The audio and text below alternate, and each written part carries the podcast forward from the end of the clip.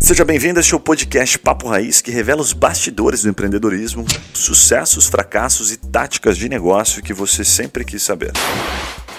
Fala galera, tá começando mais um episódio do podcast Papo Raiz. Meu nome é Yuri Melo e hoje a gente vai aprender aqui como é que ganha dinheiro como empreendedor, como investidor anjo, né? Como é que você realmente o tempo é rápido, puta, você investe em uma startup e amanhã já consegue vender, tem mercado secundário, dá para ganhar dinheiro com isso, é um negócio que tem que ter um negócio paralelo. Como é que é, né? A gente tem bastante dúvida e a gente tá aqui com uma especialista que ela é presidente da Curitiba Angels, Márcia Beatriz Cavalcante. Além disso, ela é investidora anjo, ob, anjo, obviamente. Já investiu em empresas como a, a SLED, que é a antiga Troco Simples, a Transfera, a Antor, a Pollen, a Contabilizei. Contabilizei, investida pelo SoftBank, né? A última rodada divulgada deles foi mais de 100 milhões de reais levantados, né? Então, Márcia, bem-vinda. Muito obrigada pelo convite, Yuri, a todos vocês. E vai ser um prazer descontraída aqui é, com esse ambiente super acolhedor, a gente conversar um pouquinho sobre a experiência de verdade, né? Ah, os bastidores contam muito, né? Muito bom, muito bom. E também temos o Guilherme Barbosa e o Juninho Conceição. Os caras são investidores aqui de milhares de negócios, mas assim, é só na fase da ideia por enquanto. Logo eles vão lançar isso, falaram que estão começando agora. Fala aí, galera. Não, show de bola. Obrigado por aceitar o nosso convite. É muito gratificante a gente ter aqui na presença uma, uma mulher empreendedora, raiz, né? E a gente gosta de falar porque hoje em dia está super na moda o empreendedor de palco e esses a gente sempre dá uma zoada, né, Gui? E a gente aqui conta assim que não é só flores, né? Como a gente conversou agora há pouco, o empreendedor ele passa por vários desafios, na grande maioria são mais desafios do que comemorações, e a gente tem bastante assunto para abordar contigo Ô, Márcia, hoje. O deal flow do Juninho para ele, ele investir no investidor é em média de 5 anos, assim, porque ele é, pensa um cara que não confia em ninguém, assim, tem, você tem que convencer ele, Perfil sabe? do curitibano é, típico. Mas vou contar um caso, já que você falou isso aí, é. uma vez eu falei que eu estava investindo e tal, em empresas e tal, um cara super mega empresário olhou para mim e falou assim, que, que tipo de bolsa? Louis Vuitton, Gucci, Armani, que é esse tipo de. Hã? Como ah, assim? Como você investe nos outros, você não investe na tua própria empresa. O que, que é isso? É. Então, assim, a gente tem assim alguns tipos de frustrações quando é mulher e ainda investe e tem essa tiração de sarro ainda, né? Não, isso aí vai acabar logo. Guilherme Barbosa, vamos lá, Gui? Pois é, cara, eu, tô, eu depois vou querer que a Márcia explica pra gente aqui, porque a gente, eu e o Yuri, né, nos, nos, nos dizemos, o Yuri muito mais, né, entendido de startup, mas eu acho que entendo um pouquinho só de startup, e a gente costuma dizer que pô, startup é sempre um negócio de longo prazo, mas a verdade é que a gente é muito incoerente, a gente sempre entra nos negócios que quer dinheiro rápido, sabe? Então, uma hora eu vou te fazer uma pergunta sobre isso. Como aguentar, né? Como suportar o tempo de maturidade do negócio porque é um dos grandes desafios que eu tenho hoje na minha vida pessoal tenho certeza que não é, não é, ela não é psicóloga, tá, Gui? Não, ela vai poder deixar. A mentoria grátis hoje você quer, então, né? Mas, posso entrar é. direto na pergunta aqui que eu claro. pensei? É assim, ó, é, como é que ganha dinheiro como investidor anjo no Brasil, né? Tem um mercado é, líquido, você consegue entrar, qual é o tempo médio de entrada, de saída, como é que ganha dinheiro nesse mercado? Olha, eu não quero te frustrar, mas se você entrar no investimento anjo achando que você está entrando para ganhar dinheiro, não é ali. Não é ali. Por quê? Porque 50% a 60% das empresas que a gente investe falham. De verdade, essa é a estatística. Né? 15% a gente pode dizer ali que a gente consegue recuperar cinco vezes, três a cinco vezes o investimento. Aí a gente vai ali para um número de aproximadamente, talvez ali mais 10%, que a gente consegue ter um retorno um pouquinho maior. E aí tem aqueles 5%, 1% que você pode dar uma recuperada ali entre 30 vezes a 100 vezes, né? O nosso recorde na, na Curitiba Angels foi 38 vezes, né? Muito bom. E, e aí que veio a grande responsabilidade, porque é, essa investida que deu esse retorno foi justamente a primeira. Então a gente teve aí uma responsabilidade gigante depois de dar essa assertividade. O que aconteceu porque depois, a gente, se a gente for contabilizar todas as investidas, a gente teve aí 30% de exit, né? De, de êxitos e alguns exits. Né? Esses exits é, é vendido tua de parte. Vender, assim. né? Como a James, que foi vendida para o Grupo Pão de Açúcar, né? É, em empresas que foram negociadas que a gente conseguiu fazer uma saída ou pelo menos participar de outras rodadas bem bacanas, né? Mas essas empresas que, digamos assim, sobressaem, né? Cinco vezes, ali você falou que uns 20, 30%, mais, um pouquinho mais, ali mais 10%, e 1 a 5% que dá mais de 20, 30 vezes. Isso paga a conta e sobra ou em geral, assim, é assim que fazendo a quantidade mesmo? Aí que é bacana também a gente perceber. Para a rede, né? Isso é um grande ganho em termos de imagem, e de perpetuação e de atração de novos investidores. Para o investidor individual vai depender muito, né? Por exemplo, se o Guilherme entrou nesse deal comigo, pô, cara, né? Conseguimos acertar 38 capital, maravilha. Mas eu, de repente, né, tenho a minha decisão individual de que eu não quero ir naquele deal. E eu, inclusive, lamento alguns que eu não entrei. E eu não pude contabilizar isso para estatística geral, né? Então, assim, é, é, é, muito mais você também estar aprendendo junto com a rede, né? Do que propriamente ter essa expectativa do retorno do capital. Retorno de capital não adianta. É aquela, aquela velha história. Não se jogam, é, não se colocam todos os ovos numa cesta só. Né? Vai para o produto financeiro da bolsa, vai para outros produtos financeiros, porque aí isso aqui realmente é uma aposta de risco e principalmente de aprendizado, porque eu acho que um dos maiores ganhos que eu tenho tido, e eu fui meio que jogada assim, eu entrei de supetão na história, é que eu aprendo muito, aprendo muito com o empreendedor e quando eu preciso mentorar ou fazer, dar uma ajuda para a rede na questão de diligence, do, né, que você avalia a captação, você também tem que estudar. Você tem que estudar mais, você tem que se ambientar com esse mundo, as siglas, a semântica, e você é mordidinho ali pelo, por essa coisa bacana que você está nesse mundo qual, aí. Qual que é a média de tempo de, entre comprar, investir e ter uma saída? Assim, nesses 30% que vocês já venderam de empresas que, que foi investida, quanto tempo demorou em média? Olha, a gente teve empresas aí de cinco anos, a gente teve empresas uh, de dois, três anos. A gente tem percebido um amadurecimento desse mercado. No começo a gente estava tateando. Eu entrei assim quando ninguém sabia o que era investimento anjo, nem eu mesma. Na verdade, a gente foi construindo a rede. Né? Os fundadores praticamente começaram a, ir lá para o vale, a gente começou a entender como é que decidia o flow, né? Então, tipicamente aí era um tempinho um pouquinho mais longo para a gente poder ir para a próxima, para a próxima. Com o amadurecimento da rede, a gente já começa a investir pensando um pouquinho em quem seriam os potenciais compradores, que tipo de complementaridade de negócio você tem, que rodadas a gente podia participar. Então a gente já começa a ter esse olhar de, puxas, como é que a gente vai preparar, a gente vai tratar bem esse embriãozinho para que ele possa ter ser um filho aí super independente e dê sucesso e tenha seu seus êxitos aí. Márcia, deixa eu te fazer uma pergunta sobre eh, a questão sorte em si e de dados efetivos. Né? Quanto vocês condicionam o sucesso, né? por exemplo, a Contabilizei, que foi a primeira, e, que, quanto vocês condicionam a, a, puta, realmente a gente sabia que isso aqui ia dar certo, sabe? Muita análise, muito dado. E o quanto tem sorte? E se tem sorte, né, um pouquinho nesse jogo também. Sabe, Guilherme, que tem gente que está tentando colocar inteligência artificial para saber qual é essa fórmula. né? Eu sei lá que no Vale estão tá uns robozinhos trabalhando para ver qual que é a combinação ideal de variáveis, né? Só que o mundo real não é bem assim. A gente tem muita variável, né? No começo a gente falava assim, puxa, a gente tem que ter muito essa coerência de tecnologia, de modelo que está pronto. Aí depois a gente viu, puxa, isso sozinho não, não para em pé. O modelo de negócio tem que parar em pé, mas ele não para em pé sem a questão da tríade ali do, dos empreendedores e dos fundadores, né? Que é o, o tecnológico, o cara de negócio, o cara comercial. Né? Aí depois a gente começou a olhar a questão também de tração, quanto é tracionável aquele negócio, né? Então aqueles famosos T's, né? Tração, tecnologia, time e depois vem os terms, né? Os termos, né? Como que você trabalha juridicamente, como é que você negocia. Então eu diria para você que essa fórmula ainda não existe, embora, embora né, os americanos aí estão com os robozinhos como, tentando... Como que é essa, essa tríade que você falou? É, isso é para escolher um time fundador, ou seja, eu vou investir numa startup, eu quero conhecer quem está por trás. O que, que, que, tem que ter ali? A gente vê muitas complementaridades de competências. Então, por exemplo, se eu tenho um cara super forte em tecnologia, geralmente, né, não querendo ser assim, é, digamos, preconceituosa, ele não vai ter o olhar de mercado, o olhar comercial. Né? Ele está preocupado como é que ele vai trabalhar a evolução do produto, como é que ele vai colocar a tecnologia que faça sentido, né? Aí você tem que ter um cara que está mais conectado com a questão das métricas de crescimento do produto, né? O product growth, como é que ele vai trabalhar isso, como é que ele vai tracionar, como é que, quais canais ele vai vender, que posicionamento esse produto, né?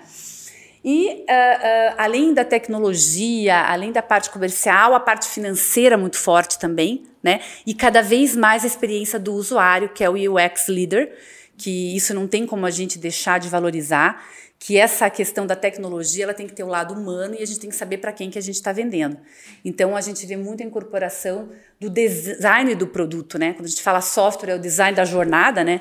Mas a gente vê muita importância e essas últimas startups que a gente tem avaliado, né? E, e, e entrado um pouquinho mais profundamente, o plano de expansão delas geralmente é para incorporar mais o UX a experiência do usuário e o design e a jornada. Sensacional, acho que assim, o Yuri até brinca, o Gui também, que eu sou um cara muito criterioso, assim, não confio, é porque não tem um filtro como esse para investir, porque normalmente as, as perguntas que a gente faz, assim, porque, ah, eu tenho uma ideia, eu quero que você invista, Cara, já mata aqui essa só esse filtro que a Márcia comentou aqui. Fato. Mata todos eles. Nenhum passaria aqui nesse filtro que ela colocou, assim. Né? Então, você foi certo então, não é que eu sou, eu, eu, sou eu sou exigente, é que eu não tinha esse você filtro. Você tem os próprios critérios. É, por Sabe pronto. que me parece, Márcia, que não, é Muito os bom, critérios que, aula, que vocês né? têm são os que aula, critérios, de, critérios de exclusão, né?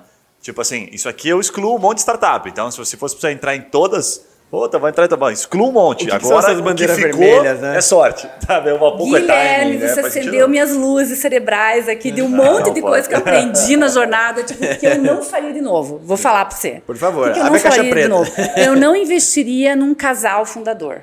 Boa. Não quero ser preconceituosa, mas, gente, você levar né, os perrengues do dia a dia da família para startup, Puta, o Juninho tinha certeza que ele conseguia um, um dia aqui Ia, ia hoje. sair com uma né? graninha Ele boa. com a esposa complicado. dele, mas a Márcia. Mesmo, a não ser que você tenha, Ele tipo, trouxe né? uma maleta vazia ali, Márcio, no carro dele. Eu não entendi também agora. né? Mas assim, são coisas muito pessoais. Não, Não, isso mas eu concordo isso com não você, se repete. é muito difícil. Até Muito porque difícil. a grande maioria dá errado, né? É, são, são, são, é, que teria que ser um complemento que não funciona a grande maioria, porque né, leva o problema pessoal para a empresa. Não, né? e teve startups super bacanas, eu não vou colocar o nome, mas que saiu aí altamente na mídia, que foi uma das primeiras que foram lá fazer o pitch pra gente. E a gente chegou a dizer, a gente quer investir, mas para investir, um de vocês dois tem que sair. Ou se separar, não né? aceitaram, Ou se correto? separar. Eles não aceitaram na época. Sabe o que aconteceu? Veio um fundo e exigiu a mesma coisa. A gente falou, viu? A gente tem que confiar naqueles Muito tipos bom, de negociações que a gente faz. Cara, sabe o que você falou? Isso eu me lembrei. Uma vez eu fui no evento da Curitiba Angels. Foi ali, acho que no Bom Jesus. Não foi no Bom Jesus? Vocês faziam eventos ali? a gente fazia ali no, no jazz. No jazz, tá. No jazz, no jazz. nosso super jazz. André é, é, lá em cima Pamplona. na, na, na, na, na qual rua? 7 de setembro, né? Exato. Lembro de você fazendo pitch? É, com Ah, certeza. cara, com bacana pra certeza. caramba. Boa. Eu, mas Ah, eu lembro. Para, Márcia, para. De não. verdade, aquela- gente. Ai, Lupe. Pronto, agora a gente vai Ai, ter que, a gente vai ter que aguentar, Márcia, um mês e meio. Ele falando da Márcia, viu? Que a Não, Márcia falou. dele, não tem como, né? Mas eu lembro, eu lembro de participar de um evento e tinha um casal fal- é, é, dando que era uma empresa de, de, limpa, de limpeza, era uma startup de limpeza. É, eu lembro de ter olhado assim, agora que você falou, eu lembrei desse sentimento assim, falei, Pois é. cara, sempre quando no, no- no discurso assim, um corta o outro, tipo assim, não era isso que eu queria falar. tipo, se aqui na frente dos investidores os caras estão assim, imagina Sim. os bastidores É, da sim. guerra. Por isso que eu lembrei, Gui, quando você Certo. falou, porque esse é um negocinho que acende a luz, assim. Não que a gente ache que isso é um critério totalmente de exclusão, porque às vezes tem uma propriedade ali, alguma questão que Sim. você pode negociar no contrato e faz parte do T dos termos, como é que você vai colocar isso em termos de cláusulas, né? E uma outra coisa que também é uma coisa que eu carreguei assim muito pela minha veia acadêmica, né? Porque eu vim de um histórico acadêmico, eu já passei por muito da experiência no executivo, multinacional e tal, mas eu tenho uma vertente super acadêmica por ter passado aí pela universidade, que era achar assim eh, que, por exemplo, um grande fundador é um pesquisador, um cara que traz uma super tecnologia dentro da universidade, numa incubadora, e esse cara ele tem uma coisa tão inédita que, inclusive, tudo que ele vai falar, ele exige que você assine um termo de consentimento ou uma Ele- cláusula de Um sigilo. NDA pra começar a conversa. Que, que lá atrás, na década de 90, era isso. Tipo, eu tenho uma super ideia, não posso revelar. Cara, se você não pode revelar, aqui não é o lugar, né? E o fato de, às vezes, o cara tá tão preso e tão dono daquele, daquela tecnologia que ele não consegue olhar que, putz, é uma questão de time. Se hoje você não revelou, amanhã você tem um outro modelo funcionando. Então, Sim. um outro critério de exclusão é, cara, se o cara é solo, voo solo, o cara é pesquisador, ele tem aquela, aquele ownership pelo produto, também esqueça. Quer dizer assim, ele pode ser o gênio, mas ele tem que ter essa abertura pra- e tem que ter sócio complementar. Ser mentorável. Tem que ser- ser mentorável. Márcia, mas nessa linha, o que, que você, o que que você diria que o empreendedor menos sabe? de tudo que você vê, assim, chega muita startup. É, é, é, geralmente eu vejo assim, é, coisas que a gente aprende na empresa atuando não tem faculdade, né? Não tem curso. Sim. Então, a minha pergunta é mais ou menos nessa linha, assim, tipo, vocês percebem quando o cara, puta, esse cara não sabe, ele vai passar por um monte que ele tá de entrando. pepino.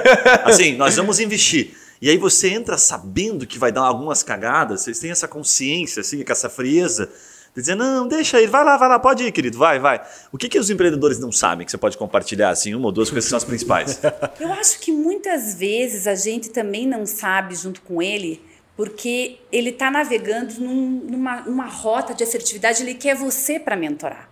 Então, se ele tem a predisposição de ouvir e a gente já vê que as pequenas coisas de ajustes elas são de fato ajustáveis, mesmo com essa problemática que a gente está vendo que ele vai se debater, a gente vai para frente, porque a gente sabe que ele vai ajustar e tem gente na rede para ajudar. O problema é quando tem certas coisas que não abrem mão, né? Como aconteceu é, num exemplo de de uma startup que a gente estava avaliando, que, puxa, eu não vou abrir mão desse meu produto, eu não vou deixar ninguém gerenciar, ninguém vai ser dono, é meu, é meu, é meu. Então, assim, você já sabe que vai dar problema, uhum, né? Uhum. Um, é o cara apaixonado pelo negócio. O cara negócio, apaixona né? demais pela fica ideia. Cego, né? né? Fica cego, né? E, e, assim, o time tem que ser maior do que a ideia, né? O negócio tem que ser maior do que a ideia, tudo tem que ser maior do que a então, ideia. Então, esse né? era um ponto até que eu queria te perguntar, porque eu, é, a gente falou sobre startups, sobre investimentos, assim, eu acho que tem mais uns 6, 7 anos atrás, né, Yuri? Que a gente e, investiu, né? É, foi lá? Canguru lá, Delivery. Faz, Já, faz tudo isso? Faz mais? Eu acho que sim, cara. Tá louco, e aí o que, o que tinha muito naquele momento, há sete anos atrás, era, era as, são as ideias, né? Todo mundo tinha muitas ideias e, e assim muitas pessoas perderam dinheiro investindo em ideias. E aí depois a gente começou a ouvir assim, não, ideia não vale de nada, o que vale é o, o cavalo não vale de nada, o que vale é o jockey, sabe assim, daí então quem vai tocar a empresa começou a ser muito mais valorizado do que a própria ideia. Logo Eu depois que... que... vocês perderam dinheiro, não, a ideia não vale nada agora, velho. É, agora é você, agora é você. A gente, Mudou muito esse último ano. A gente, Pô, sim, agora, respondendo até o teu questionamento, sim, a gente, a nossa ideia, ela, ela é muito boa, até hoje ela é uma ideia muito boa, só que a gente não tinha gestão, não tinha pessoa para para executar. A gente colocou uma pessoa que não tinha perfil empresário, empreendedor para fazer aquilo. E aí a gente, a gente teve o primeiro reflexo de falar: não adianta ter uma boa ideia se você não tem uma boa pessoa para executar. E hoje não basta só uma boa pessoa, você tem que ter um time, né? E eu acho que daí que vocês entram nessa questão de mentorias também, ter pessoas no time de vocês que complementam, né? E é interessante, Juninho, que você comentou isso, porque a gente sempre tem aquela ideia, aquela formação da cultura, que a startup é o cara super jovem, né? O cara que saiu da faculdade, que não tem medo de arriscar e tá ali, né, nascendo uma empresa, fomentando aquela empresa. E a gente percebe que às vezes essa complementaridade de gênero, é, de idade, é, de experiência, ela até vale até mais, né? Pelo que você está agregando e antecipando para aquele empreendedor, às vezes muito jovem, né? Que ainda não tem toda essa formatação, essa experiência que a gente passou, né? Sim. Quando a gente Sim. teve que, em algum momento da vida, ter chefe, ter empregado, ter gente para para estar tá cobrando a gente, né? Eu acho que essa é uma diferença geracional, né? Porque eu vejo hoje a minha filha, né? Os, os adolescentes, né? Em geral, tipo assim, qual é a predisposição a falhar, né? Porque você tem que estar tá, tá muito forte, você tem que estar tá realmente disposto a falhar. E a gente sabe que muitas vezes isso tira um pouco dessa vontade de arriscar. Puxa, se eu vou falhar, por que, que eu vou arriscar? Né? Então a gente tem que pensar um pouquinho como é que a gente vai conseguir fazer com que essa essa geração nova Sim. que vai aí tem e, essa e predisposição é que, como é que mentora falhar. uma pessoa assim daí, Márcia? A pessoa que ela, na verdade, ela quer fazer, porque o brasileiro é muito empreendedor, assim, inovador, ele quer criar, mas por outro lado ele liga muito para a opinião do outro, né? Ele tá muito sempre preocupado com o que vão achar do que ele vai fazer, do que, ah, eu não posso errar porque, puta, o que, que vão falar lá na minha, no meu bairro, né? O que, que minha família, meus amigos vão achar? Como é que você mentora? Qual que são as principais dicas que você, como é que você muda a cabeça da pessoa? O que a gente tem feito muito, e eu tenho aprendido muito com o time que está sempre junto comigo, né? Um beijo aí para Linda Machado, minha Linda... É super VP, que agora já está entrando aí na presidência do Curitiba Angels uh, também. Ó, notícia legal. Então, um beijão para ela. E o que a gente aprendeu muito é assim, é necessário a gente colocar alguns princípios de governança quando a gente inicia a mentoria da startup. Né? Por mais que a gente não possa engessar e colocar reuniões infinitas de conselho, seja ele deliberativo ou consultivo, é importante sempre ao ano, durante todo o ano, a gente organizar uma agenda de reuniões com essa empreendedora, esse empreendedor, e colocar na pauta as dores que ele tem. Não tudo, porque assim, né, numa empresa que está nascendo, você tem todo tipo de problema. Mas dentro das prioridades que você tem, no investimento que foi colocado para você, quais são aquelas dores que são as mais prioritárias, aquela que você está sentindo no teu calcanhar, que se acorda todo dia e que isso não deixa você ir para frente. Então, o que, que a gente faz? A gente faz uma pauta antecipada de tudo que você tem para resolver e aí a gente tenta na rede ou nas nossas conexões ver de que maneira que a gente vai ter essas pessoas ajudando a mentorar primordialmente dentro da rede de, de, investidores, né? E se ali dentro da rede de investidores a gente não tem ninguém, a gente vai estar tá buscando parceria, a gente vai estar tá trazendo alguém, ou vai estar tá procurando essas conexões no ecossistema para a gente poder ajudar essa startup nessas dores. Então essa é uma das dicas, né? Faz bastante sentido. É, eu não sou a pessoa uh, do financeiro, não sou, não tenho esse conhecimento aprofundado da gestão de custos da empresa, mas eu tenho pessoas ali que também, quando estão fazendo essas reuniões, elas estão olhando muito né, o demonstrativo de resultados, as análises dos números ali mensais e ajudando o empreendedor a entender como que ele vai priorizar a alocação e a assertividade desses investimentos. Muito legal. Né? Fala galera, aquela pausa rápida para te fazer uma pergunta. E se você ou a sua empresa pudesse ser mentorado por alguns desses empreendedores que passam aqui pelo Papo Raiz? Ou se os seus produtos ou serviços fossem divulgados aqui para o nosso público nichado de empreendedores de diversos portes e segmentos. Gostou da ideia? Fala com a gente pelo Instagram Papo Raiz que eu te explico melhor essa oportunidade. Voltamos ao episódio.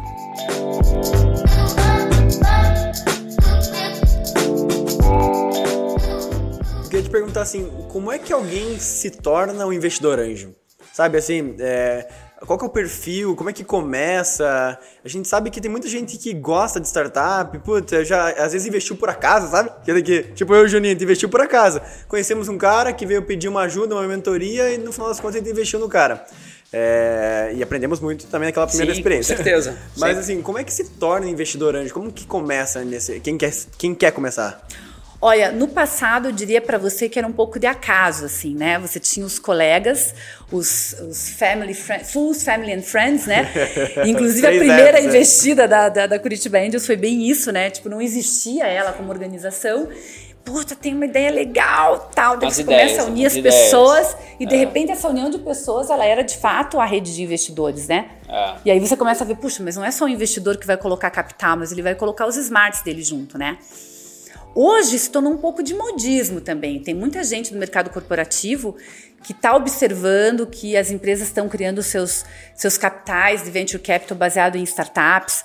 Tem muitos incentivos e financiamentos que estão permitindo que a empresa use esses recursos para investir em startups e passou a ser uma competência chave na carreira de, executivos, eh, de, de, de, pessoas que estão trabalhando com desenvolvimento de produto. E então esse, esse interesse ele acabou sendo também um pouco assim para melhorar desempenho, melhorar a carreira, melhorar a, a imagem, a experiência desse, é, desse gestor, né? Então tem também essa, esse viés. E eu acho que tem também por conta do próprio, da própria mídia, né? Vocês vejam, a gente está falando sobre isso aqui com vocês, que tem um público maravilhoso.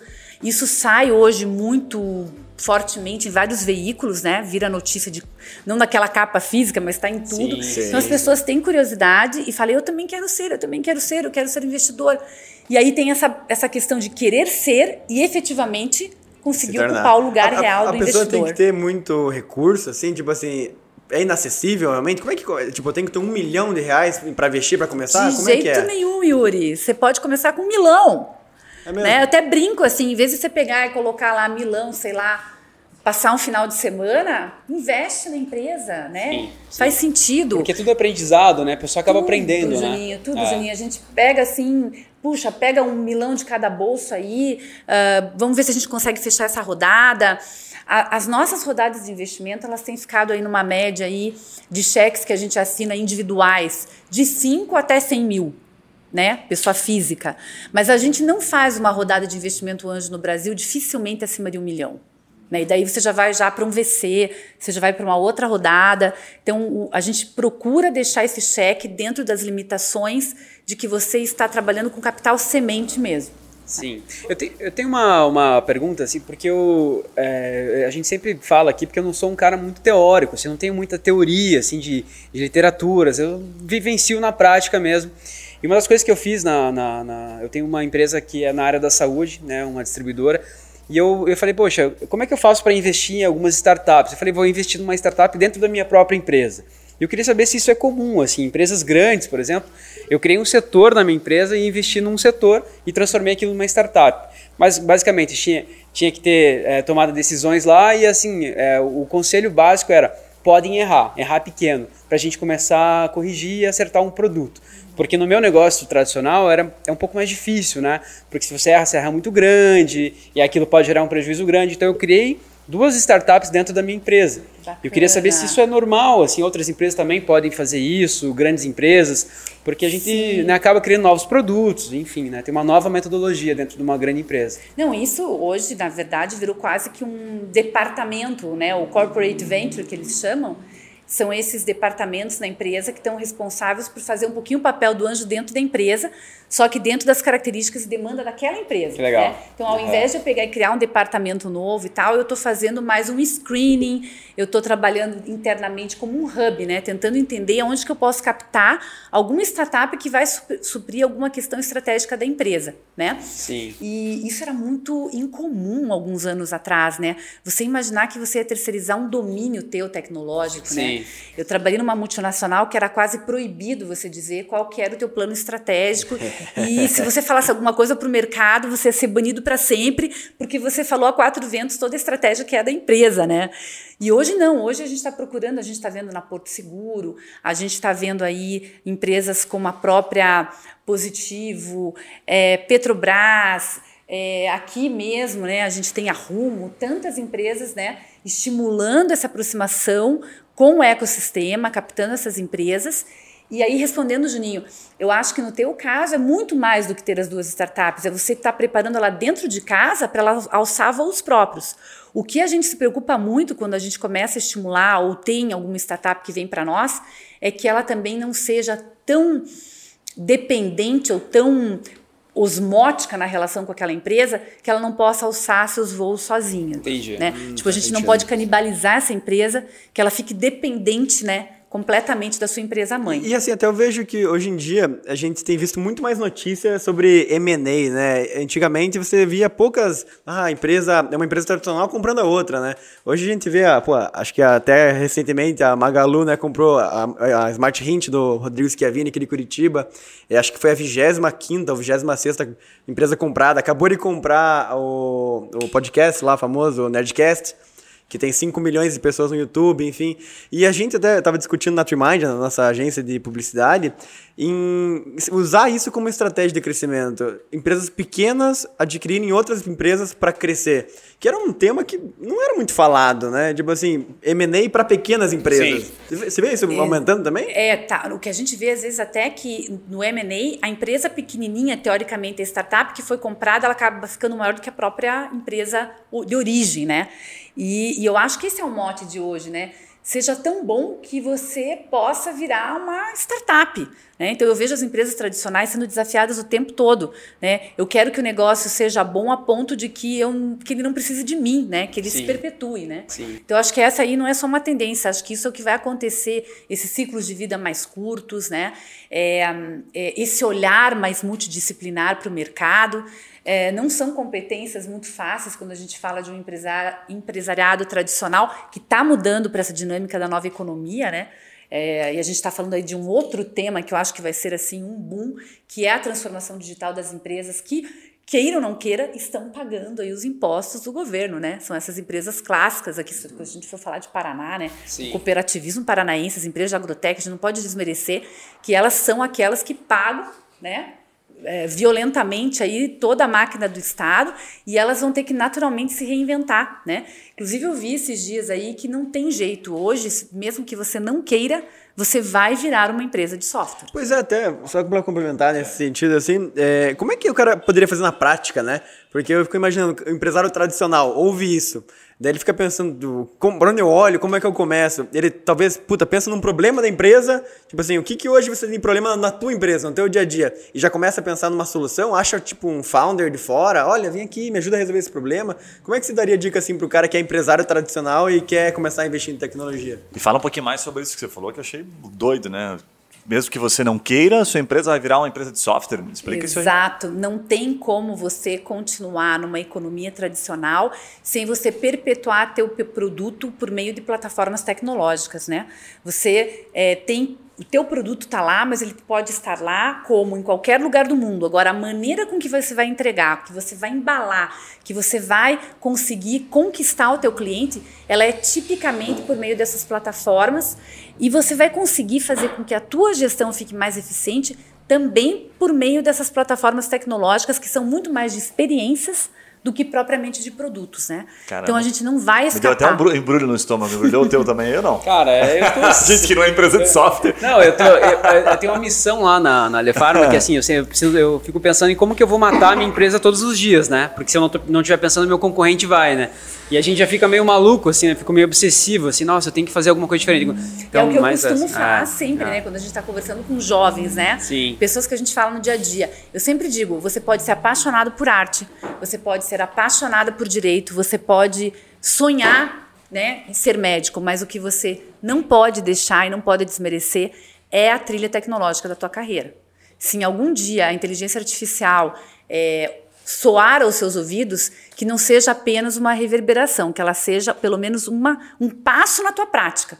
Pelo menos para conhecer o que é, pelo menos para saber quem desenvolve. Não tem como a gente desacoplar essas tecnologias do dia a dia mais. Ô Marta, deixa eu te pedir um, como se fosse um playbook, uma, uma coisa simples assim, tá? Para a gente colocar para os nossos ouvintes, que a grande maioria, enfim, tem empresas muito grandes, tem empresas de tecnologia, mas tem empresário pequeno, tem empresário que está bem e que está preocupado com isso tudo que está acontecendo que seria um playbook bem simples, assim, para o cara dar o primeiro passo e pensar em inovação? Porque a gente vê muito romantismo, assim, no sentido de, nossa, parece que ele tem que fazer algo totalmente diferente no Estado.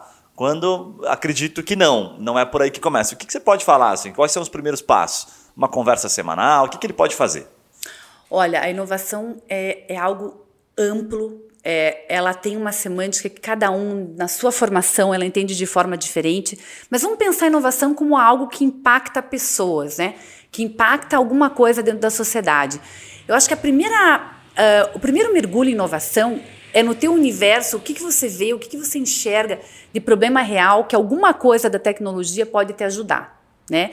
E aí a gente pode pensar em coisas simples, né? Agora com a pandemia, quando a gente fala de educação, por exemplo, a gente está relativamente tranquilo porque as crianças que estão em escola particular estão tendo aula, né? Elas estão tendo aula, elas estão tendo o ensino online e tudo isso. Mas a gente tem que olhar também uma parte da sociedade em que você tem crianças que estão totalmente fora da escola e se estão, não estão tendo conteúdo. Então, isso é, um, é, um, é, um, é, é uma característica que eu acho de alguém que olha um pouco esse pensamento inovador, não olhando para o umbigo, mas olhando lá fora o que, que a gente pode resolver. Não estou dizendo que não é para ganhar dinheiro, é para ganhar dinheiro sim mas para resolver alguma coisa que tenha relevância para a gente estar tá evoluindo enquanto sociedade. É, quando a gente fala em inovação, a gente tem que pensar também um pouquinho como que acontece na prática essa inovação. E aí a gente tem muitos eventos, a gente tem muitos webinars hoje, na internet, a gente tem aqui no ecossistema paranaense, a gente tem no próprio, na própria Casa Civil, com, quando a gente olha o governo do Paraná, tem uma série de eventos também que estão sendo promovidos. As aceleradoras aqui são muito fortes, né? A gente pode pensar em Hot Milk Distrito, o próprio Sebrae, uma super âncora, né? Que, que nos aconselha sempre com jornadas e webinars e seminários. É, eu acho que se conectar com pessoas que são referências, né? A gente tem a GBG, né, o Google Business Group, que tem uma mulher maravilhosa que está liderando, que é a Erika. Ela está sempre é, plugando eventos, criando comunidades no Google, trazendo gente para discutir. É, e para mim, eu estou assim, Guilherme, falando bem a verdade, eu me policio um pouco porque eu sou acadêmica da inovação. Então, se você for falar playbook da inovação, eu não quero entrar naquele processo, tipo, a inovação nasce aqui. Sim. Porque a gente tinha todo aquele processo sequencial do passado, né? E hoje a gente vê que está tudo muito assim co-criado com as pessoas. Então, se a gente for pensar em inovação para esse empresário, pensa de maneira aberta, né? Quais são os atores mais importantes é, da tua corporação, aonde eles estão, como me conecto com eles, fornecedores, de tecnologia, clientes, né, plataformas novas que estão aí. Então, é olhar a inovação não mais daquela maneira isolada que ela começa num problema e termina numa solução. Mas eu tenho uma série de plugins, né, uma série de quebra-cabeças aí que eu preciso fazer Uma da- das startups que eu fali primeiro, eu acho que eu tinha 19, 18 anos, para um pouquinho, 20 anos. Tipo, uns cinco anos atrás, assim. É, uns, uns dois, né? 30, né? Dois, um ano, e- um ano e meio atrás. Mais ou Que menos. isso, gente? Estão brincando comigo, eu vou ficar quieta aqui. É, ó, já, já passou, tá passando o tempo muito rápido nesse podcast. Meu Deus, não fala pra mim isso. É, eu lembro que assim, a gente tinha alguns negócios já ligados à gastronomia, eu já gostava, tinha um sócio que já tinha trabalhado com gastronomia, depois eu vim abrir com eles o Loop Food, que é a nossa rede de restaurante. É, mas na época a gente montou um aplicativo para bares e restaurantes. E acho que foi bem essa, essa lógica que a gente seguiu assim. A gente olhava para um problema que a gente resolveria para um restaurante e a gente via, cara, naquela época, hoje em dia não faz nem sentido falar isso, mas é problema de gestão de comanda informatizada. né? Não tinha tablet, mesa, não tinha nada. Então, a única forma de pagar era cartão de crédito ou dinheiro. E daí a gente falava, puta, mas como é que divide uma conta? Né? A gente tendo um restaurante. Perfeito, Mas como é que o perfeito. cara consegue dividir, tipo, na- ali na hora, tipo, rapidinho? E como é que ele consegue mandar o pagamento para outra pessoa, pagar uma parte, enfim? Daí a gente montou uma solução, então, o processo, né? Pensamos uma dor, daí a segunda pergunta, será que essa dor, além de eu, além da minha realidade, outras pessoas têm também? Qual que é o tamanho desse mercado que tem essa dor, né? Aí Exato. talvez tenha um- uma oportunidade. completamente alinhado com o que você está falando e quão importante é isso, porque nem sempre aquilo que alguém chega para você dizendo que é problema é efetivamente o problema que tem que ser resolvido, né? Eu tenho que olhar esse problema hoje de maneira muito sistêmica, né?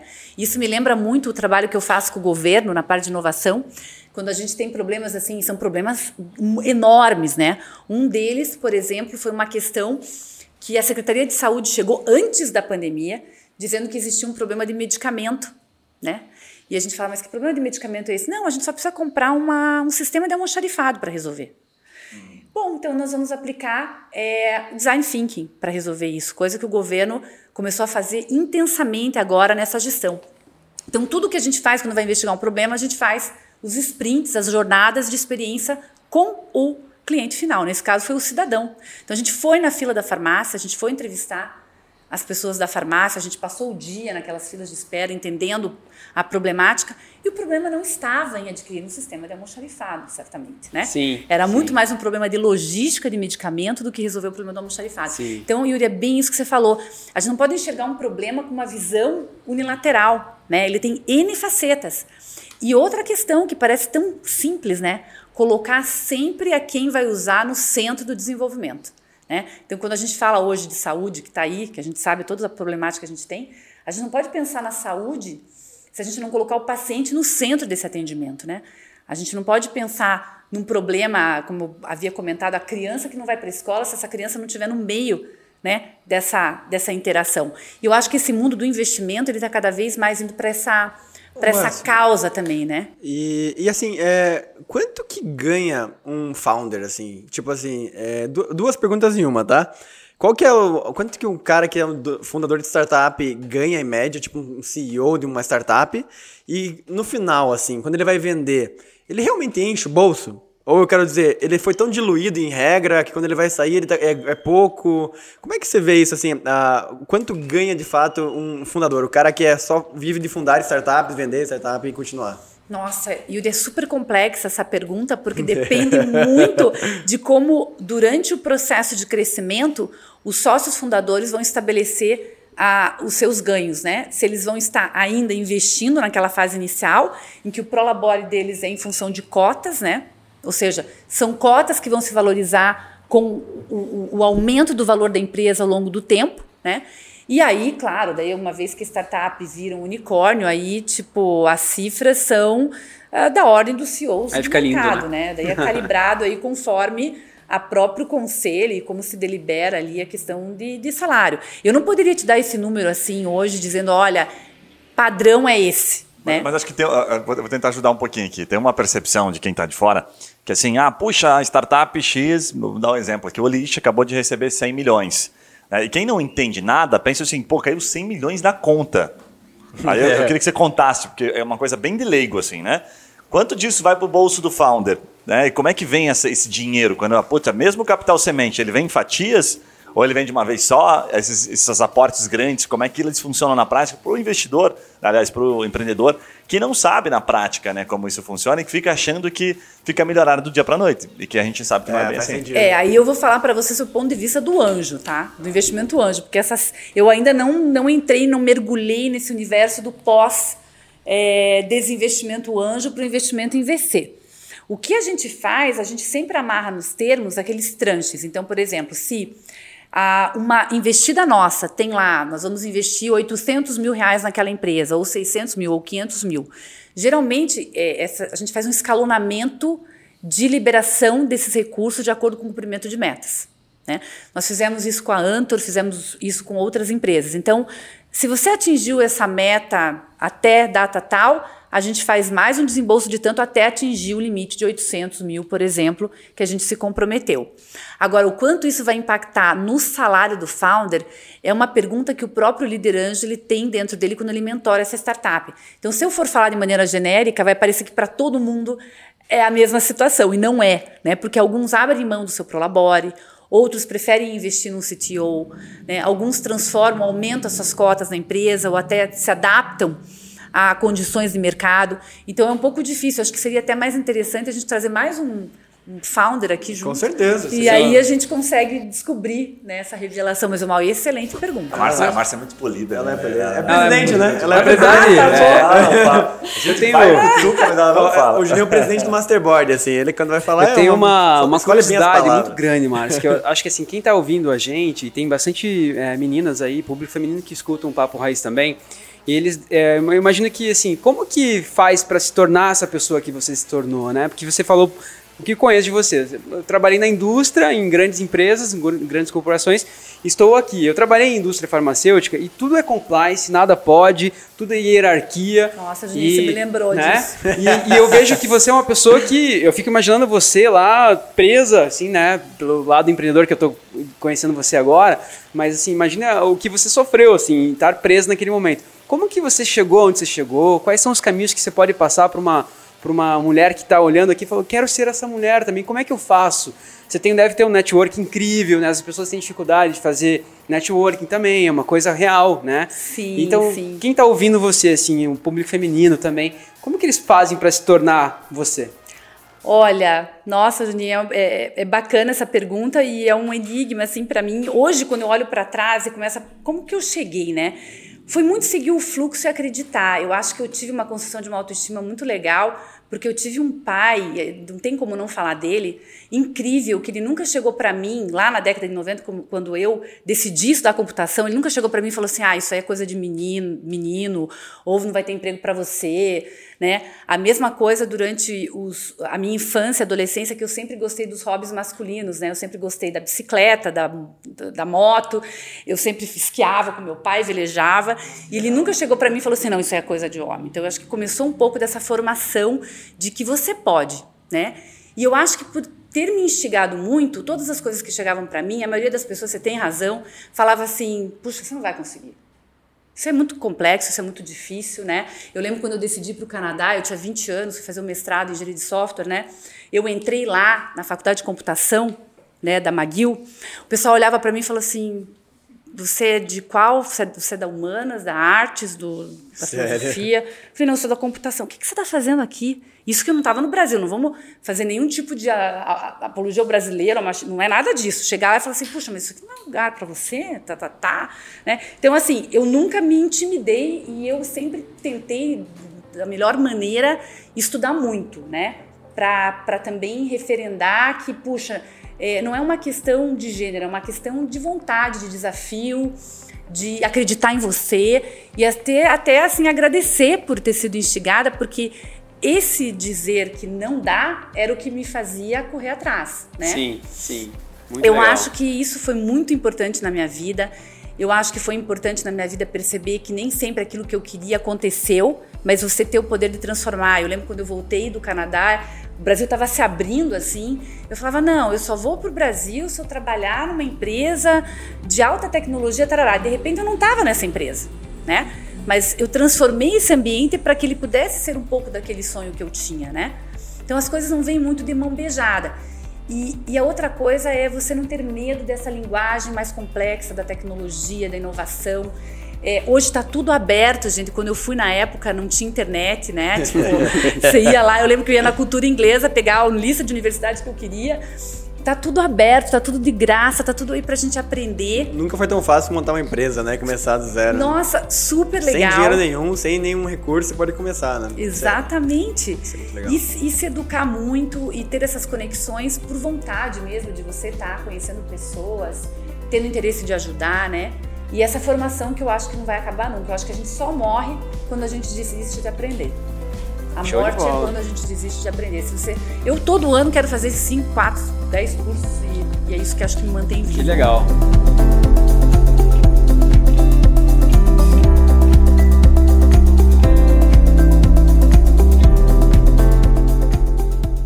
Márcia, a gente tem aqui sempre um blocozinho que a gente tenta pensar em ideias de negócio. E eu acho que ninguém melhor do que você para dar assim algumas noções de negócios inovadores que você tem visto, ideias diferentes de negócio, o que, que você acha que vem por aí, momento pós-pandemia, fim de pandemia, tem algum mercado que deveria estar olhando, tem alguma ideia diferentona que você viu assim que está animado para investir? Conta pra gente as principais ideias. Eu acho que as principais ideias são aquelas não óbvias, né? Ou aquelas que você olha e fala, mas isso aqui já tem. Mas é quando você vai olhar profundamente, ele tem um modelo de negócio diferente, ele tem uma forma de enxergar diferente, né? A gente está agora numa finalização de um deal, né, de uma empresa que começou é, fazendo inteligência de captação de terreno e aí agora o que, que ele está fazendo? Inteligência de dados para as incorporadoras, né? Então, que é uma coisa que ele não está trabalhando no, na interface do front-end, ele está trabalhando na inteligência dos dados. Então, eu acho que tudo que tem a ver com a tradução de informação em conhecimento para tomada de decisão, eu acho que hoje é um grande nicho. Porque o, o que, que a gente vê? Eu acho que o Brasil, diferente de muitos países, ele tem uma das estruturas institucionais de governo, de associações, de federações mais estruturada. Qualquer pessoa que vem para o Brasil que queira fazer alguma coisa, ela tem as representações federais, estaduais e municipais muito bem, muito bem instituídas. E por incrível que pareça, a gente tem uma base de dados muito consolidada, né? Em nível de, de governo, de saúde, de educação, elas estão lá. O grande problema é que elas estão lá. Né? O que, que a gente está fazendo com essa informação? Eu acho que a gente tem um celeiro gigante de informação em todos os níveis, que a gente tem que fazer sentido. E aí eu acho que a inteligência artificial ela vem para disruptar muitos negócios, muitos negócios. A outra área que eu aposto, mas é uma área que eu acho que para o investimento anjo ela vai cair um pouquinho fora é, dos intervalos de investimento, vai depender muito se a gente vai conseguir ter um, uma percepção de um early, um early, um early stage né, dessas empresas bacana, é a área de saúde, que a pandemia super enfatizou. Então, assim, desde a questão do atendimento no front-end até o que a gente está chamando não de internet das coisas, mas o eu das coisas, né? O we of things. Ou seja, o meu corpo inteiro ele pode ser sensorizado, né? Eu posso habilitar uma série de, de, de sensores que podem ser monitorados, né? E aí é lógico que vão entrar as questões de LGPD, compliance, é, é, ética, é, outras questões regulatórias que a gente não vai poder falar aqui, mas eu acho que essa aposta de você ter um pouco mais de autonomia ou pelo menos de um pouco mais de conhecimento em você entender que tomada de decisão, que antecipação você vai poder ter para a tua saúde, acho que é uma coisa importante que está chegando, né? Faz sentido. Márcia, você. É, puta, ela vendo ela falar, é uma aula, né? Você fica quieto Super, aqui, né? né? Eu tô notando mas, aqui mas mentalmente. Eu vou tentar fazer tudo... uma pergunta mais simples. Depois eu copiar tudo as ideias que ela passou. Não, total. é, a, a, gente procura falar aqui também para um, um público que acabou perdendo emprego, ou a empresa fechou. Assim, vamos dar um passo para trás, um pouquinho mais simples. O que, que você vê de negócios mais simples, assim, de possibilidades para começar com pouquíssimo dinheiro? Né? Eu, eu, eu, entendo bem que você falou que essa questão da informação vale muito, a pessoa nem sabe que aquilo, tudo que ela sabe, né, vai ficar meio redundante o que eu vou falar agora, vale dinheiro, pode transformar numa startup, tá, tá aí tudo bem. Mas estou pensando mais em negócios locais. Tipo assim, restaurante, panificador, sabe aquela coisa de Não, comércio? restaurante é um ótimo negócio aqui. É, aquela Agora. coisa de comércio que hoje sofreu pra caramba. Você está enxergando alguma coisa? Tem algum movimento, Marcos, que você pode contar pra gente? Assim, é uma coisa meio difícil, assim, mas o que, que você está tá vendo de movimento, na tua percepção? É, o Guilherme traz umas perguntas difíceis, É, né? não, eu tô, tô percebendo ali que é instigar ele faz a gente, isso, né? Acho que é quase uma terapia. Tô sentindo que eu tô numa terapia aqui. Tipo assim, quanto eu sei Seus que eu não pensamentos sei. mais profundos, Márcia. Quanto eu sei que eu não sei, cara. Meu Ele fala Deus. assim, conta um pouquinho mais pra gente sobre isso aí que você falou, Márcia. Cara, é, é fantástico, Mas Guilherme. por quê? Você... Mas por quê, Márcia? Mas por quê? Olha, um pouquinho mais pra eu- gente, eu, vai. Eu acho que até entendi por que em algum momento eu queria fazer psicologia, psiquiatria, pra tentar me resolver nesse Não, mundo. aqui é só psiquiatra. Aquela síndrome de que você está perdendo alguma coisa. Sabe o fear of missing out? Mais ou menos assim. Como? Tá, mas assim, olha, olhando o que eu vejo hoje no, no empresário tradicional e aquele que perdeu o emprego e a pessoa que lhe puxa, o que, que eu faço? Eu acho que é entrar um pouco nesse mundo de transformação digital, mas eu não estou fazendo, não tô falando da transformação digital complexa. É eu minimamente o que, que eu posso transformar no meu produto, no meu negócio, que eu minimamente possa virar a chave para ele virar digital. Até mesmo, por exemplo, quando a gente pensa aí no Paraná, né? Vamos pensar em turismo, gente. O que aconteceu com o turismo? Né? Quem é que está se beneficiando hoje dessa transição? O turismo regional. Né? É a valorização do local sobre o global, que é um pouco da, daquela inversão. É você fazer uma coisa regional tão forte que ela possa ser enxergada, experienciada globalmente. Então, quando a gente fala assim, puxa, tem um super lugar é, que fica ali no meio da Serra da Graciosa, que eu poderia estar explorando para uma série de questões de esporte, de turismo rural, de gastronomia local. Mas como é que eu sei isso? Hum, Até pouco tempo atrás, pouquíssima divulgação. Quando eu começo a criar um canal muito simples no WhatsApp de atendimento, quando eu começar, começo a formar pessoas para falar sobre as experiências desse local, quando eu consigo me conectar com as redes sociais, falar com essas pessoas, ter um contato mais íntimo, eu estou estimulando um comércio que teoricamente ele era super ahn, afastado, longe, né, do público como nós, e eu começo a aproximar essas pessoas. E as pessoas estão querendo sair dos centros urbanos, elas estão querendo experienciar esse novo. Outra coisa que eu sempre vejo, eu sei que é uma coisa que parece muito longe, né? A gente sempre cria coisas para resolver dentro de um aspecto de problema do Brasil. Mas por que, que eu não penso isso também? Como que eu posso explorar os nossos vizinhos aqui, né? Então eu vejo muito assim, tantas coisas que o Brasil tem e a gente tem aquela síndrome de que, puxa, né, não está tão bom, não sei se isso vai pegar.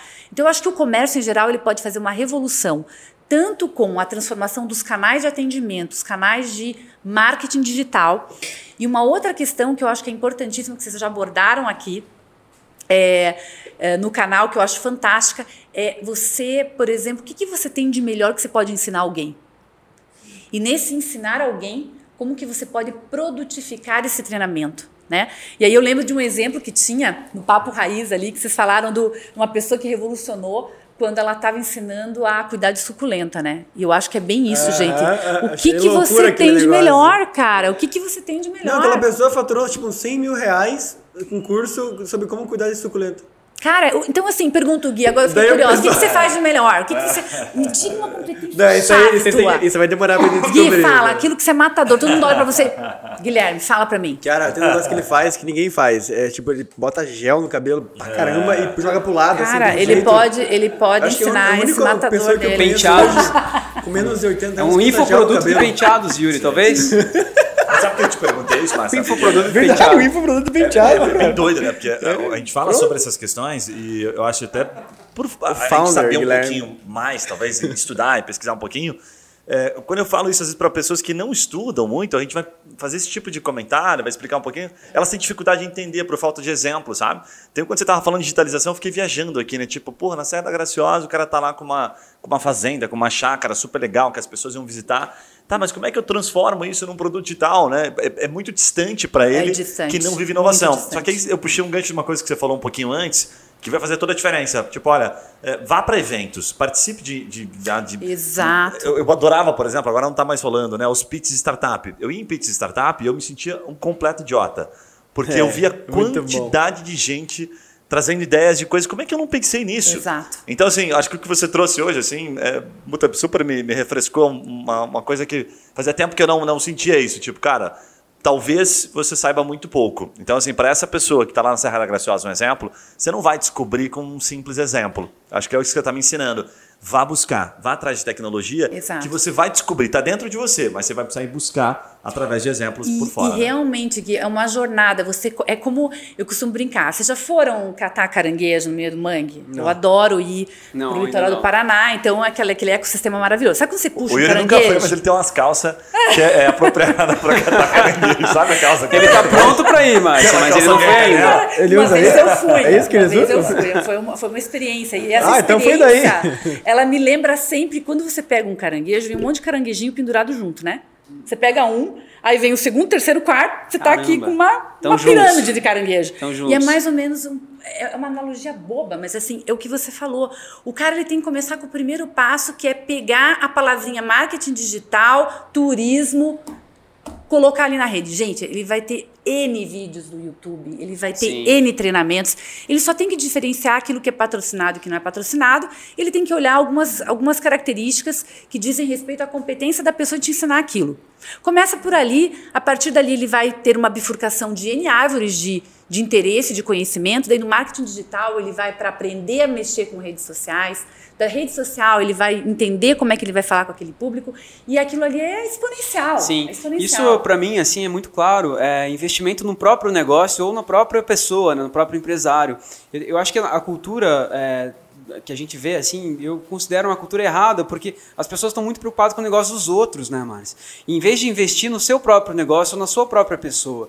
E, e a gente fez até um podcast que recentemente que era assim, ah, a gente tem que dar algumas ideias de negócios para investir. E eu fui muito enfático aquele dia falando, assim, "Vo- investe em você mesmo.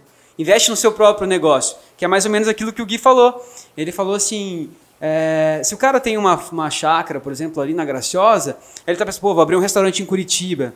Não, cara, pensa na tecnologia na Graciosa, né? numa fotografia, num evento na, na, na- empresa dele. Então, acho que isso que, que, que, é, que faz muito sentido. A gente está sempre preocupado em, ah, o outro está ganhando mais do que eu. Sabe, assim, ah, eu estou perdendo uma oportunidade na área de Bitcoin. Pô, o cara é fazendeiro, o que tem a ver com Bitcoin? Pensa na própria fazenda. na É, o medo de perder é né? muito forte, né? Exatamente. Eu As acho que pessoas isso- fazem mais por medo de perder do que por Perfeito, vontade de ganhar, É, né? Isso é um movimento errado na minha concepção, né? Acontece Porque isso bastante. diz, investe naquilo que, que você já faz, né? Tem Nossa, N possibilidades exatamente. isso, né? Acho que isso é uma escola. E, e é muito bom. legal você ter falado isso, Juninho, porque a, a gente vê muito isso nessa geração. E eu tomo muito as dores das minhas filhas. Eu tenho três filhas, Três meninas? três meninas gangue. maravilhosas, né? A gangue de 11, Que legal. tre- 13 e 18. E o mais engraçado é assim, quando eu Nossa, vejo elas consumindo... 11 entrando. 13, Tranquila, 13, tranquila. 18. Eu tenho dois Faz minha meninos. tranquila. Quando eu vejo elas Deve tranquila a consumindo... casa dela, deve ser super. Nossa, imagina! Imagina a guerra de japinha, escova, né? As coisas que menina. Lá em casa tem Sabe dois é a meninos. guerra lá em casa? Ah, banheiro. Todo mundo quer ir pro surf. Ah, tá brincando. Todo mundo quer Sério? surfar. Eu não Ah, que consigo legal. ficar final de semana aqui. Que delícia. Eu tenho que ir pra bom praia que é toda essa briga, sexta-feira. né? Que legal. E todo mundo entra na água junto. A gente é surfa legal. lá também, lá É em casa. muito- Tem dois meninos. Aonde É. que você A surfa? gente surfa aqui na, no Atami, no balneário da Ai, Atami, gente, aqui no gostoso. Paraná e em Santa Catarina, lá em Navegantes. Nossa, é uma experiência, Muito é uma bom, experiência. muito bom. E é isso que você falou que é Ah. muito provocador. Quando eu vejo e digo assim, vocês estão consumindo, vocês estão assistindo, vocês estão vendo vídeo, vocês estão assistindo Medina, vocês estão assistindo... Gente, vocês têm que criar a vida de vocês, o repertório de vocês. Criam, isso começa de Show, criança. que Você tem que mostrar a questão da criação do seu, da sua autoria, né? O seu direito autoral, onde que ele está. Acredite nos, nos seus dons, né? E que me remete a uma outra pergunta que sempre vem para mim, né? Qual o teu propósito, né? E você matou a charada, Juninho. O propósito, no final das contas, nesse mundo que a gente fica se comparando com todo mundo, é tomar consciência de si próprio. Muito, Muito bom. bom. Muito Olha, bom. a gente poderia ficar aqui mais umas duas Ah, horinhas, por- pelo menos, por né? mim, cara, Mas já deu uma hora de episódio. É, nós vamos falar de que eu tenho esporte. Já deu uma hora. Pra mim, não sei. Eu eu olhei aqui o relógio e falei, caraca, Não, eu- Nossa, fechamos. Eu Sim, queria até saber, se você surfa também? Não. Olha, por causa da pandemia, eu saí da competição de esqui aquático, slalom, e fui pro surf, porque a marina fechou, eu não podia tirar meu barco da marina. Eu, fiquei louca, porque eu não podia pular na água, e a minha vida esportiva é água. E aí eu não podia competir, eu não podia fazer nada. Não é que eu não podia fazer nada, mas eu, sabe aquele vício que todo mundo tem? Eu, eu tenho esse vício, esquiar. Esqui aqua- Esqui aquático. aquático. É De fácil. competição. Sim, sim, sim. sim. E aquilo ali que me faz vibrar, ser feliz, e aquilo me instiga e. Putz, estava indo Que todo. legal. E eu comecei a fazer esporte de competição do esqui com 40 anos. Né? Massa. Olha que Eu tenho uma legal. última pergunta aqui pra gente ir pros finalmente já, Cara. que infelizmente a gente tem que acabar uma hora é, e episódio muito rápido. mais. Pra pessoa que tem uma startup ou tem uma empresa em geral, assim, né? Que às vezes a pessoa nem entende o potencial de escala do negócio dela, enfim. Pra pessoa que às vezes não tem conexão, não tem networking, ela tá ouvindo podcast e ela não sabe por onde procurar investimento. Como que, quando que são as formas dela procurar investidor hoje em dia? Como que ela tem acesso a esse mundo de investimento anjo que a gente tá falando aqui? Yuri, na verdade você também matou uma charada assim incrível, porque a gente como investidor anjo, a gente recebe contatos de várias pessoas que às vezes não estão nem prontas para receber o investimento anjo. Né? Por quê? Porque ainda precisa de um bom trabalho de sensibilização das diferenças dos tipos de investimento. A gente poderia fazer outro podca- podcast sobre isso. Vai ser ótimo. Então, às vezes, eu, né, a- como o Gui falou, alguém que está ali, um comércio, um serviço, vem para a gente, puxa, eu vi que vocês têm investimento para mulheres, eu preciso investir ah, ah, no, meu, no meu serviço aqui, que é preparação de refeições, que tem lá uma nutrição específica para bebês. Tá, excelente o negócio, mas, de novo, eu tenho que ter plataforma tecnológica para ela ser startup, para eu investir. Então, assim, é muito difícil no começo a gente tentar distinguir que tipo de investimento. Eu acho que o primeiro balcão não tem jeito, é o balcão do Sebrae, né? Porque o Sebrae não é um investidor, mas ele encaminha você para aquelas linhas que fazem mais sentido. Né? O próprio governo, quando a gente fala lá, por exemplo, de é, mecanismos de apoio à micro e pequena empresa, né? Se a gente for lá no Banco do Brasil, BRDE, e assim por diante, a gente tem vários tipos de investimentos para pequenos negócios que não são necessariamente de startups. Aí depois, quando a gente começa a perceber que, puxa, a gente não está falando do universo de comércio e serviço tradicional, a gente está indo para negócios de risco, né, de base tecnológica, aí começa aquela escala, desde o investimento anjo até as grandes boutiques de venture capital, né, e assim por diante. E aí essa escala vai aumentando conforme você vai aumentando o teu, o teu valor na empresa, né? Muito bom, muito bom. Acho que já tem várias dicas aqui para começar também. Márcia, por gentileza, deixa uma mensagem final e teus contatos também pro pessoal. Ah, obrigada, gente. Foi um prazer. Vocês têm perguntas incríveis aqui. É quase uma sessão de terapia, né? Ah, eu acho assim que se você não souber qual estrada você pega, qualquer estrada serve. Então, é, talvez você não tenha precisão nesse teu caminho. Então, siga esse fluxo, mas saiba que você, ao longo da tua jornada, com a tua perspectiva de crescimento, de energia, de vontade, isso vai aparecer naturalmente. Às vezes não é o negócio, não é o empreendimento, mas é a tua energia, a tua forma de ser e como você conversa e atrai as pessoas para o teu meio que vai fazer você crescer. Então, ah, e não ter medo de explorar, de ser aventureiro, seja no esporte, na vida, sendo mãe, pai, né? É, não ter medo de explorar um novo. Acho que isso ajuda muito a gente a crescer com o aprendizado. legal. Nossa, Obrigada. além de ser é, uma mega empreendedora, é inspiradora Não, também. você viu tá, essa Márcia, mensagem final aqui? Inspiradora. Eu, eu ouvi uma coisa que, que falou assim, é, que com medo de ser ridículo nunca foi... é, esse- é, Nunca esse- fez nada, assim. É, não, Nunca você foi nunca, feliz, nunca, nunca foi excepcional, assim, né? Porque às vezes a gente tem esse medo, Tem assim, medo. ah, eu acho que eu acho que vai ser meio ridículo isso aqui, e a pessoa nunca cresce por esse medo, né? Muito bom essa essa Ai, gente, é uma delícia tá Eu sei com que você tá vocês com, aqui. com um grupo novo também, a Win, lá de mulheres investidoras. Conta um pouquinho e também deixa os teus contatos finais para o pessoal te Ah, eu encontrar. tô muito feliz, gente, com isso que a gente começou aqui no meio da pandemia. A gente criou Women Angels, parece Women Angels, né? Pois é, A gente teve um Angels. super trabalho aí de criação eh, dessa marca, que é o Wom- Women Investment Movement, porque a gente não quer colocar isso apenas como um grupo de investidoras anjo, mas é um grupo para estimular o movimento de mais mulheres eh, no investimento anjo, porque a gente acredita que a mulher, quando ela enriquece, ela enriquece também a sua comunidade, ela enriquece a sua família, levando educação, levando trabalho. E, e é isso que a gente quer. A gente quer enriquecer por meio desses exemplos e criando referências para que a gente tenha maior inserção e poder econômico. Legal, Então, parabéns por esse projeto também. viu? Imagina, e a gente está. E, e como o pessoal te encontra nas redes sociais? A gente está no Pedir LinkedIn. dinheiro. Por onde que eles pedem dinheiro mesmo? Women Angels, LinkedIn, W-I-M Tem ali, tem um, tem um espaço no centro ali, Banco do Brasil. Você É o WhatsApp da Márcia que a gente já vai passar para você que está com uma ideia. Não precisa nem estar muito concebida ainda, ela vai te ensinar tudo. MVP. Não, que- olha, LinkedIn, gente, coloca W-I-M Angels, Women Angels. A Curitiba Angels também continua linda e forte com a Linda. Yeah. E você dá, é, tá curitibaangels.com.br. É, eu trabalho também no governo, então a gente está fazendo um projeto incrível para fazer uma transformação digital do governo. Então, também, se tiverem interesse em algum projeto de transformação e de, principalmente, o que a gente fala de design centrado no, no cidadão, a gente também está trabalhando bastante com isso. Mas, assim, é, eu acho que primordialmente as, as redes ali no LinkedIn que vão vão trazer vocês aí pertinho da gente aqui. Bom, obrigado, Márcia. Obrigado, Gui, Márcia. Quais são os recados paroquiais aí pro pessoal que tá ouvindo? Cara, sensacional, né? Temos que passar para empreendedores, né? O cara tem que escolher uns dois, três empreendedores ali no mínimo, porque o que ela O cara vai sair aqui no hoje. mínimo incomodado daqui, Ó, se né? sair aqui mais startups vão fazer co-investimento comigo. tá? Fechou. Boa, o boa. Que ela, o, que ela, o cara, o que ela falou que você vai demorar uma semana pesquisando umas 10 horas por dia, assim, pra você pegar Tem- uns acho, 20% acho que tem que aqui. escutar esse episódio É. uma vez por Não dia, vale assim, durante uma. Eu semana. vou ouvir esse episódio umas duas, três Tem que colocar no favoritos, né? Colocar no com favoritos. certeza. Muito bom. Galera, pra você que tá ouvindo aí pelo YouTube, vendo pelo YouTube, assistindo a gente no nosso canal, não esqueça de se inscrever. A gente faz dois episódios por semana, sempre com convidados do calibre da Márcia. A gente realmente vai a fundo no conceito de empreendedorismo, de investimento. É, pra gente é uma terapia, mas pra você também que tá ouvindo aí, imagino você ter tirado muito insight. Então não se esqueça de se inscrever aqui.